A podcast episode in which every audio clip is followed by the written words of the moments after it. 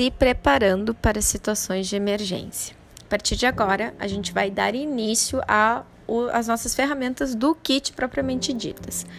Então, nesse primeiro mini áudio, eu quero que você entenda que a gente precisa estar preparado para situações de, situações de emergência. Significa que sempre a gente vai saber dar uma resposta? Não.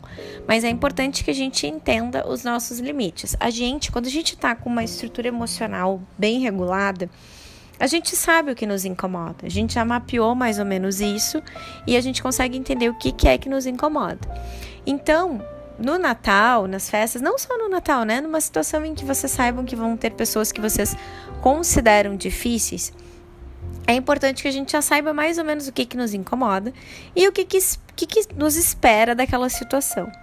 Então, nesse momento, eu quero que você pare para pensar agora aqui, pensando no momento de Natal, o que, que geralmente acontece que você não gosta, tá?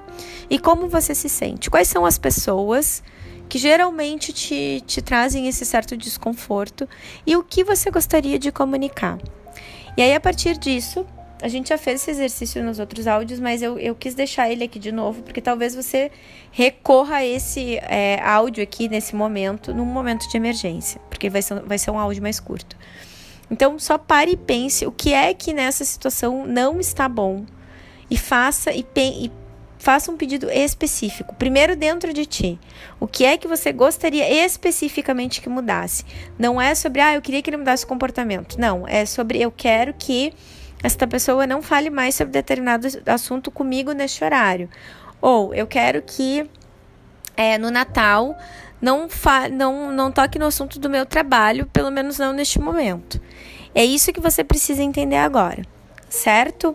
Então vamos ao nosso kit propriamente dito.